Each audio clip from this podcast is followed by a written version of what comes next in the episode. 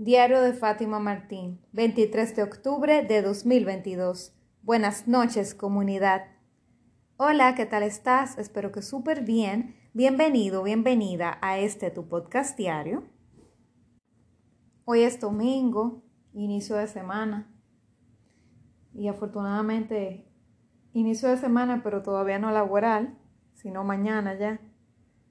Y te cuento que, bueno, he tenido unos días poquito atareados por elección propia, porque he salido y ya estoy tan poco acostumbrada a salir que cuando salgo me canso. Y estos dos días que salí, como que me estropearon y hoy domingo eh, no he tenido deseo de muchas cosas. Me he sentido así como descanada, iba a limpiar mi habitación y no, no pude sacar ánimo para eso, ya lo voy a dejar para mañana. Y ¿qué te digo? He hecho pocas cosas y yo soy una persona tan activa que me cuesta no hacerlo. Me cuesta y, no enciendo la computadora desde el viernes, una cosa increíble.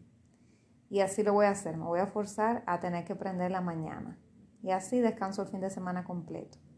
Pensaba estar avanzando para esta hora una presentación que tengo que hacer, pero el cuerpo no quiere y lo voy a complacer ya que el domingo pasado me pasé todo el tiempo trabajando hasta la una de la mañana. Así que hay que complacer también al cuerpo para descansar, porque si no, nos pasan factura. Y bueno, ya que el compromiso es diario con el podcast, paso por acá, por si me quedo dormida, no haya ningún problema. Y vamos a hablar hoy del manejo. El título del episodio se llama Manejar para despejar. ¿Por qué lo titulo así? Porque cuando yo manejo, cuando yo conduzco mi vehículo, me despejo la mente.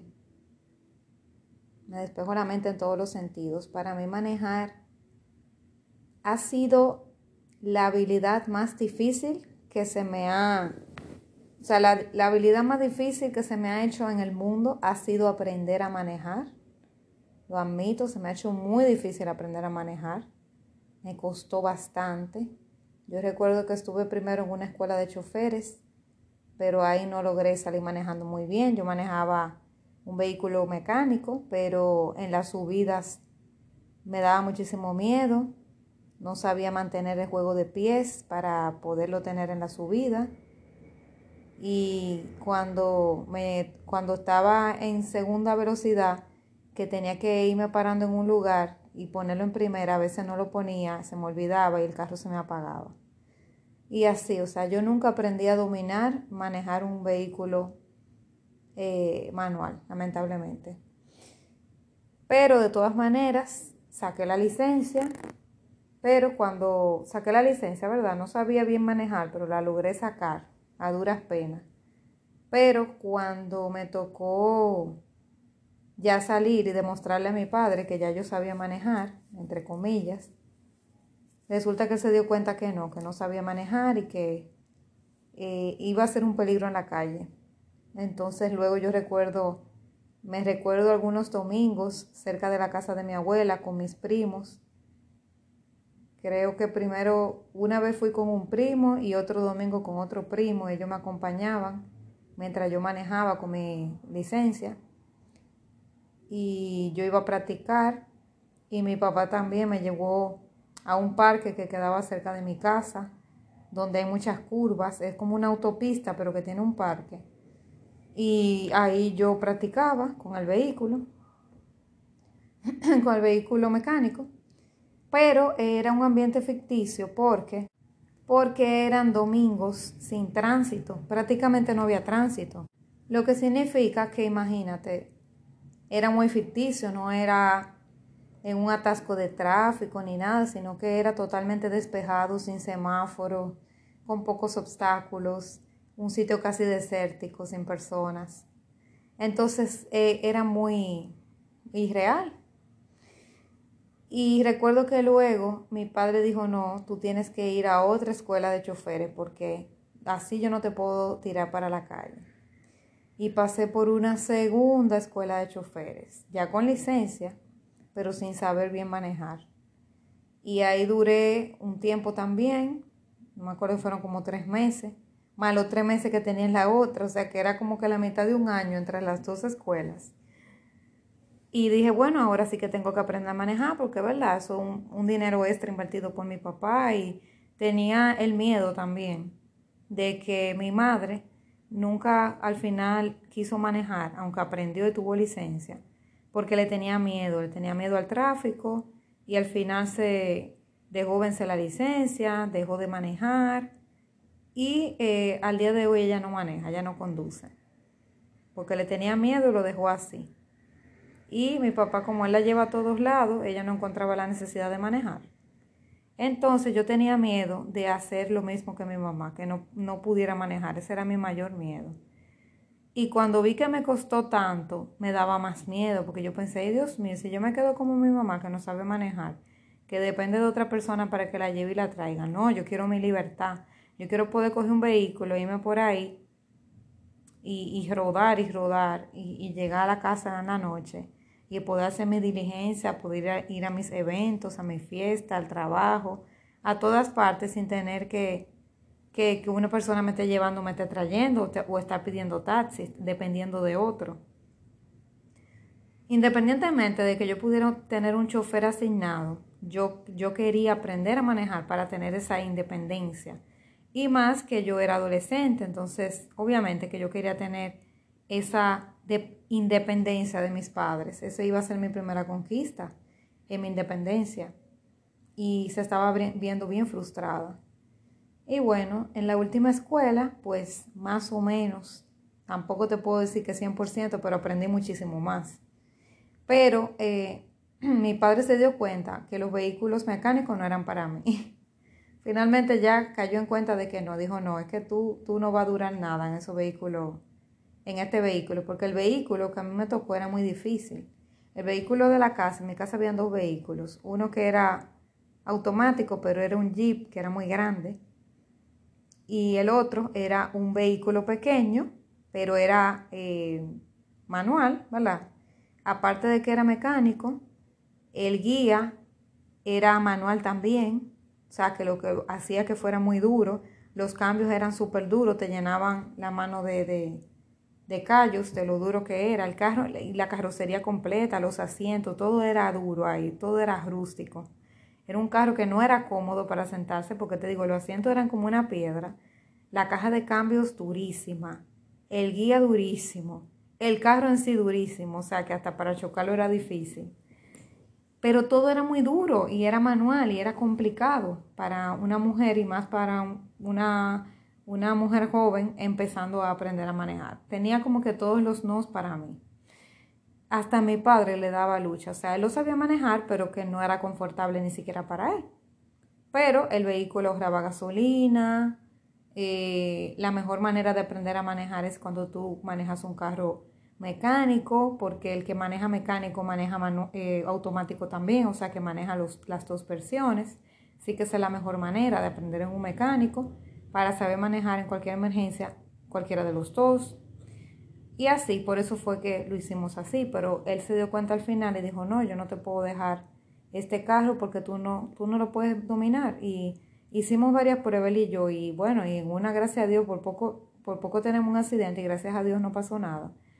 Pero me pasaron varias cosas con él, eh, de que por ejemplo yo recuerdo una vez que andábamos en la avenida y de repente yo perdí el control del vehículo y yo quedé en un parqueo de un colmado que estaba un poquito lejos de ahí. O sea, yo perdí el control totalmente, gracias a Dios que no habían vehículos alrededor. Una vez también recuerdo que me fui en rojo, como que de los nervios, porque a mí me presionaba mucho. Al día de hoy, sabiendo ya manejar, me presiona montarme con mi papá al lado. En ese entonces más todavía. Y para el colmo, me pusieron una vez una multa, mi, mi única multa de tráfico de tránsito, me la pusieron andando con mi papá, que yo, yo me había ido en verde, dio amarillo cuando estaba en medio de la avenida y cuando crucé se puso rojo.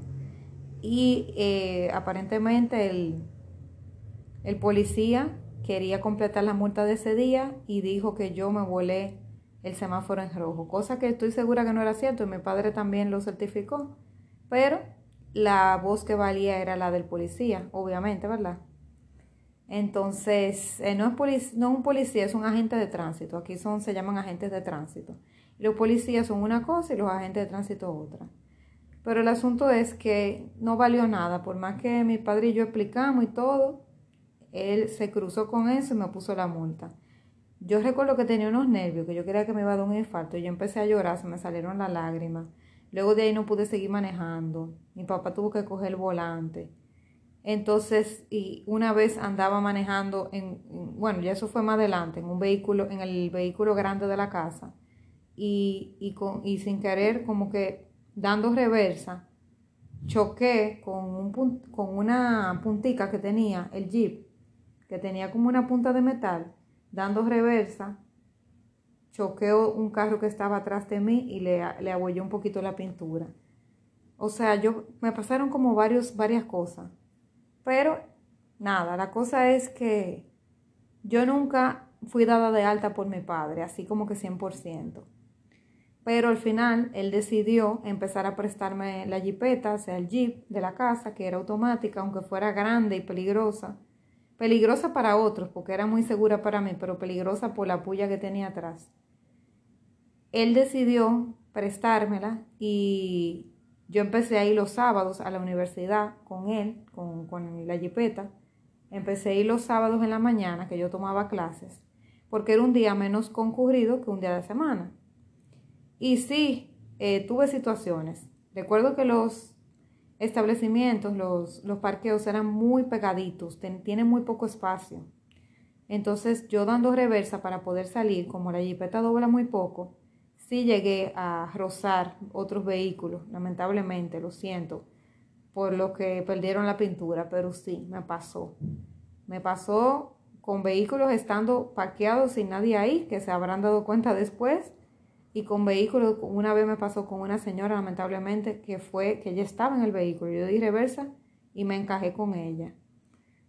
Y yo le pedí muchísima excusa, estaba muy nerviosa, le di una tarjeta del taller de mi padre para que lo arreglaran.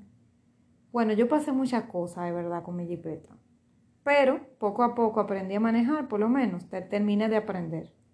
Yo me sabía qué de reversa y todo. El problema era que como la la punta del, del, jeep era tan larga y yo no, no, sabía bien calcular el espacio. Entonces hay veces que, que, me enganchaba de los vehículos. Pero poco a poco fui aprendiendo a tomar la medida y ya llegó un punto que me hice experta y ya sabía por dónde cabía, por dónde no, hasta dónde llegaba la puya, hasta dónde no. Y ya aprendí a manejar sin tener ni que tener una persona atrás guiándome ni nada pero eso fue con la práctica. Por eso que te digo que la práctica eh, no, no, hace la profesión, pero ayuda a, a, ser el maestro, ¿verdad que sí? Pero yo te estoy diciendo que eso fue como un año que yo duré haciendo eso. Yo iba a mi, a mi universidad, primero los sábados y así, después salía domingo, que al salón, qué sé yo qué. Poco a poco, como que fui saliendo más y más, hasta que llegó el punto que de repente ya yo estaba saliendo los siete días de la semana a tomar clase porque yo cogía clase mañana, mañana, tarde y noche y los sábados yo cogía clases seis veces a la semana. Y al final de mi carrera, hasta los domingos incluso, siete días, para acabar rápido la universidad. Entonces llegó el punto que yo iba a todas mis clases, no importa el horario que fuera, montada en el jeep. Y mi padre tomó el vehículo, el vehículo manual aquel que yo no, que yo no, nunca me entendí con él. Y luego, bueno, yo me hice la mejor amiga de ese, de ese jeep. Yo amaba mi jeepeta. Recuerdo que cuando yo entraba, yo sentía que ese era mi hogar. O sea, cuando yo, por ejemplo, entre clases, iba a dejar un libro para buscar otro, porque ahí yo tenía mis libros, ahí tenía que si un cambio de ropa. Tú recuerdas que yo te decía que mi casa era tan lejos, lo dije en otro episodio, que yo andaba siempre con ropa, zapatos y así para para pasarme el día completo en la calle, porque era, era terrible ir a la casa. Bueno, yo en el vehículo tenía muda de ropa, muda de zapatos, pantalones, tenía eh, todos los libros, tenía, bueno, de todo tenía yo ahí adentro. Y a veces yo iba incluso a comerme una merienda y a descansar. Y cuando yo me sentaba en mi jipeta y prendía, por ejemplo, la radio y reclinaba el sillón hacia atrás, eso era una felicidad que yo no te lo puedo explicar. Luego, cuando adquirí mi primer trabajo, yo iba en mi jeep al trabajo.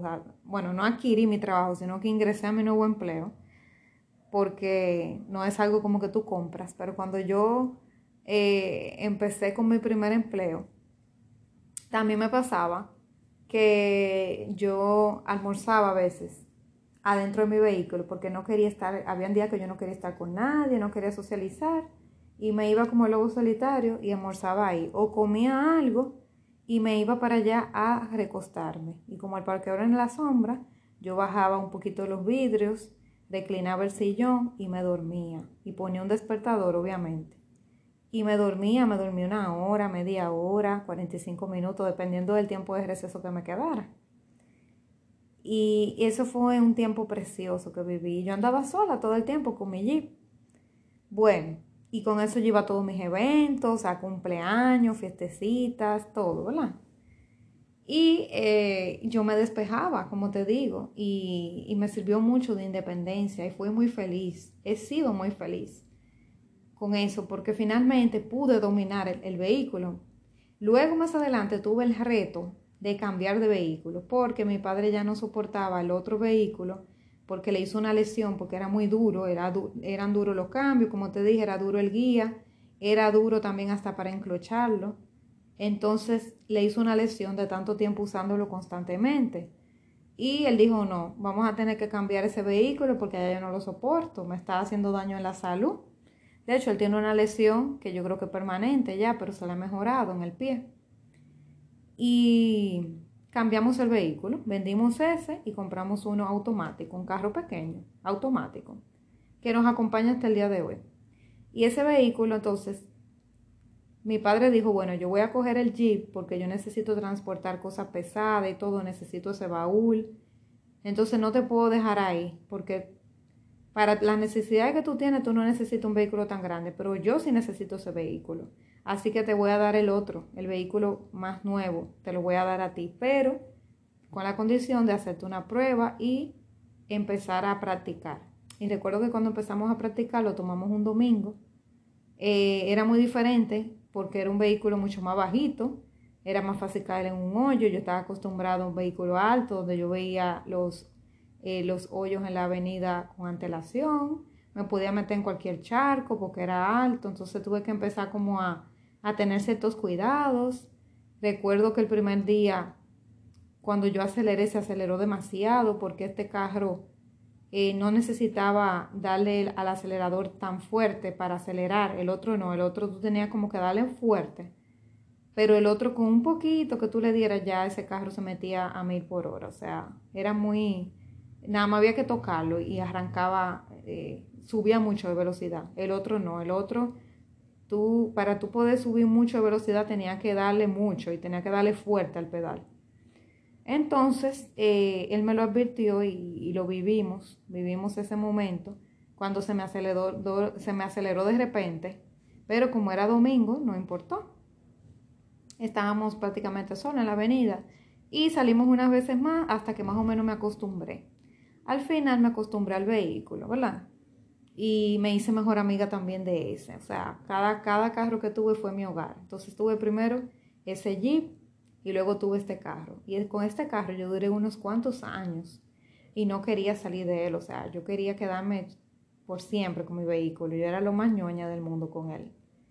Todo el tiempo lo llevaba semanal a llenarle el tanque de gasolina, a lavarlo, a veces lo enceraba y a veces lo, lavaba en la casa, compré una aspiradora para limpiarlo, champú, una esponja especial, bueno, de todo. O sea, para mí los vehículos son como unos niños. En eso yo soy muy hombre, porque los hombres suelen cuidar mucho los vehículos. Entonces, em, nada, la cosa es que después tuve, mi hermana necesitó ese vehículo para, para trabajar y yo se lo cedí y me quedé a pies. Y bueno, me quedé a pies todos estos años hasta ahora en el 2020 que me monté en este vehículo, en el, mi primer vehículo propio.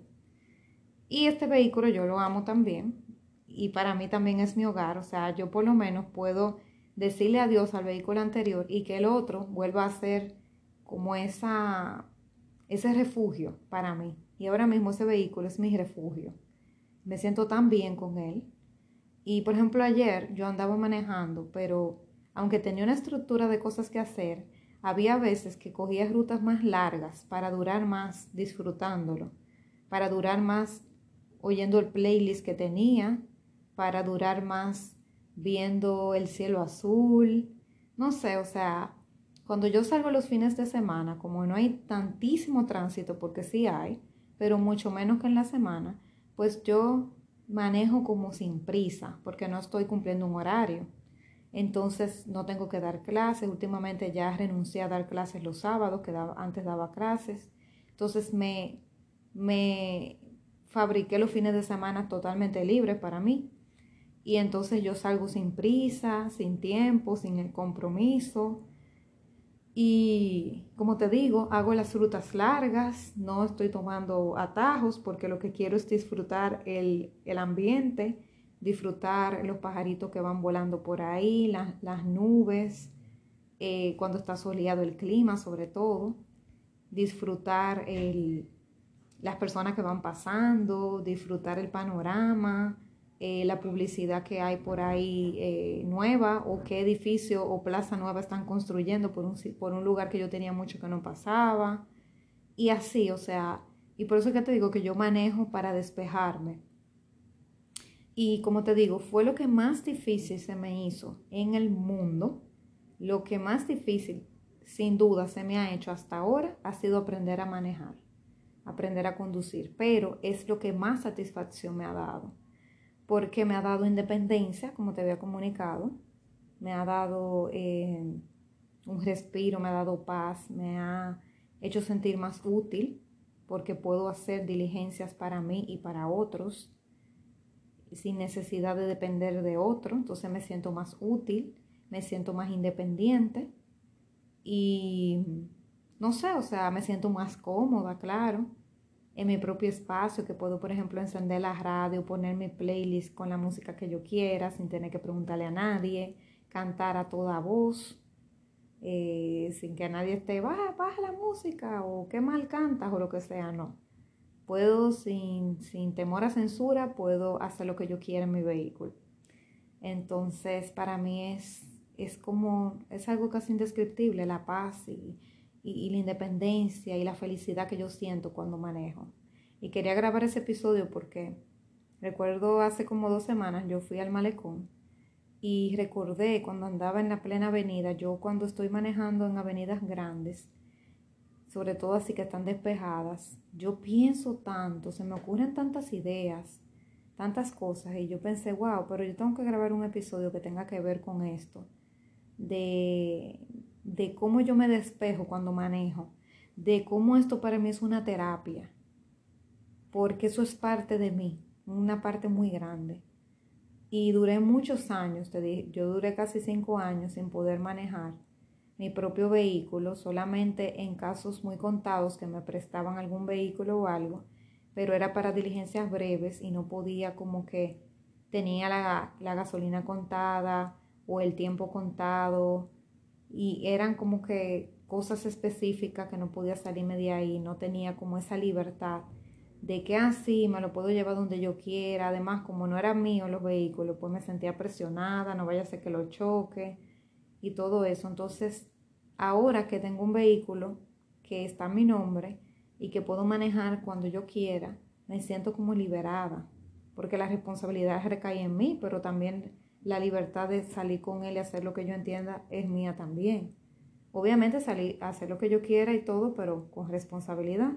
No andarte que bebiendo, ni subiendo más velocidad de la cuenta, ni nada. Yo soy muy controlada con eso. Pero dentro de mis límites, yo disfruto mucho manejar. Para mí es una verdadera terapia.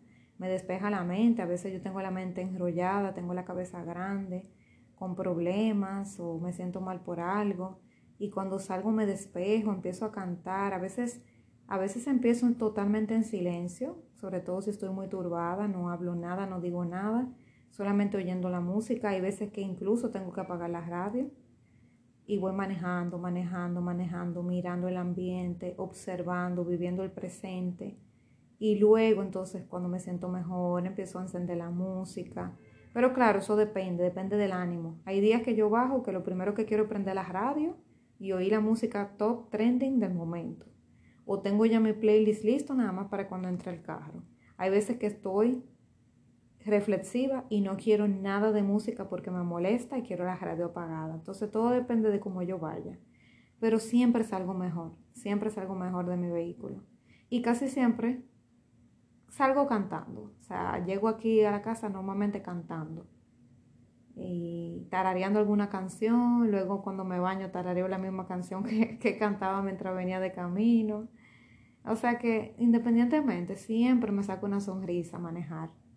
Es algo que me, me libera, me hace sentir viva porque me ata a vivir en el presente. Porque como te digo, tengo la obligación de mirar más. Y últimamente, después que he ido despertando, lo veo más en el presente. Y cosas que yo antes yo pasaba por el lugar y no veía, ahora me detengo y las veo. Porque estoy más enfocada en estar aquí ahora y en disfrutar momentos. Pero claro, hay veces que, que, ando ensimismada pensando en planes o en cosas que tengo que hacer. Digo, no, que tengo que ir allí, que déjame llegar a tal sitio antes que me lo cierren. Y empiezo a tirar cálculos, empiezo a hablar de cosas. Me encanta hablar sola manejando. Y, hay veces que sí, que como que me meto en mis adentros y como que no estoy tan presente. Pero cuando estoy presente, estoy muy presente. Y se me ocurren muchas ideas para reels, para contenido, para todo. ¿Por qué? Porque tengo la mente despejada. Y al tener la mente despejada, pues me vuelvo más creativa. Entonces, cada cierto tiempo yo dejo todo aquí en mi casa y saco el carro y me voy por ahí sin rumbo. Hay veces que yo no tengo una rutina, yo simplemente sé que tengo que salir a la avenida y de ahí la vida me irá diciendo por dónde voy. Si voy a ver el mar, si voy a comerme un helado, si voy a un parque, si simplemente voy dar vueltas y vueltas y vueltas y luego regreso a mi casa. Pero hay veces que yo salgo sin ninguna ruta establecida, solamente saliendo porque sí, porque sí, porque necesito salir y despejarme. Y es mi terapia, es una de ellas y la amo, me encanta. Y te exhorto a ti que si tienes vehículo, lo hagas. Nos vemos mañana, seguro que sí. Un fuerte abrazo.